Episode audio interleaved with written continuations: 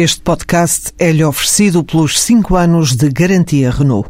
Um líder está sempre à frente do seu tempo. Em alguns casos, 5 anos. Qualidade Renault. 5 anos de garantia ou 150 mil quilómetros em toda a gama. Hoje a Troika volta a Lisboa para tomar conhecimento por parte do Governo em pormenor das medidas que o Governo eh, vai avançar para, em alternativa, dos quatro artigos eh, do Orçamento de Estado para 2013 que o Tribunal Constitucional decretou que eh, não estavam conformes com a nossa Constituição.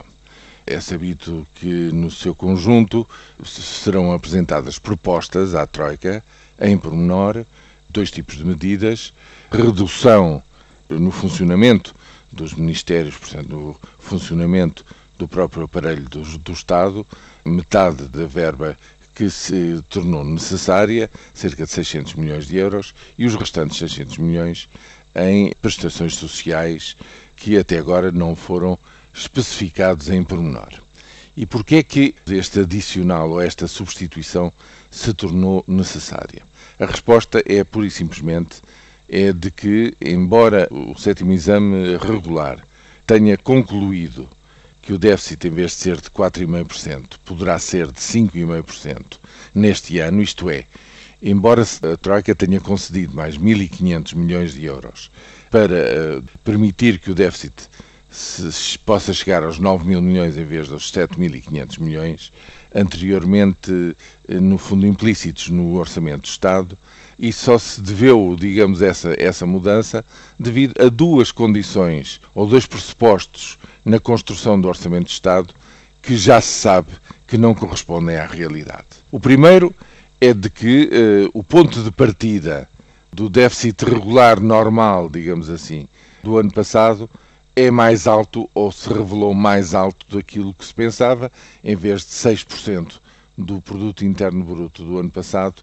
efetivamente foi 6,4%, ou seja, mais 660 milhões do que eh, está implícito no orçamento aprovado antes do fim do ano passado.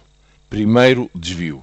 O segundo desvio é de que nesse documento se dizia que o produto iria cair apenas 1% este ano e neste momento já se admite que a queda será no mínimo de 2,3%, o que quer dizer que o produto interno bruto este ano, comparado com o ano anterior, será seguramente inferior, pelo menos em 1.100 milhões de euros, o que tem consequências, evidentemente. Se o produto é menor, então o encaixe do lado dos impostos e das contribuições sociais também será menor e eh, os custos sociais, com um desemprego mais alto, bem mais alto do que se pensava, e eh, com, digamos, com o aprofundar da crise económica e social, leva a que seguramente haja um desvio de aumento do déficit na casa dos 850, 870 milhões.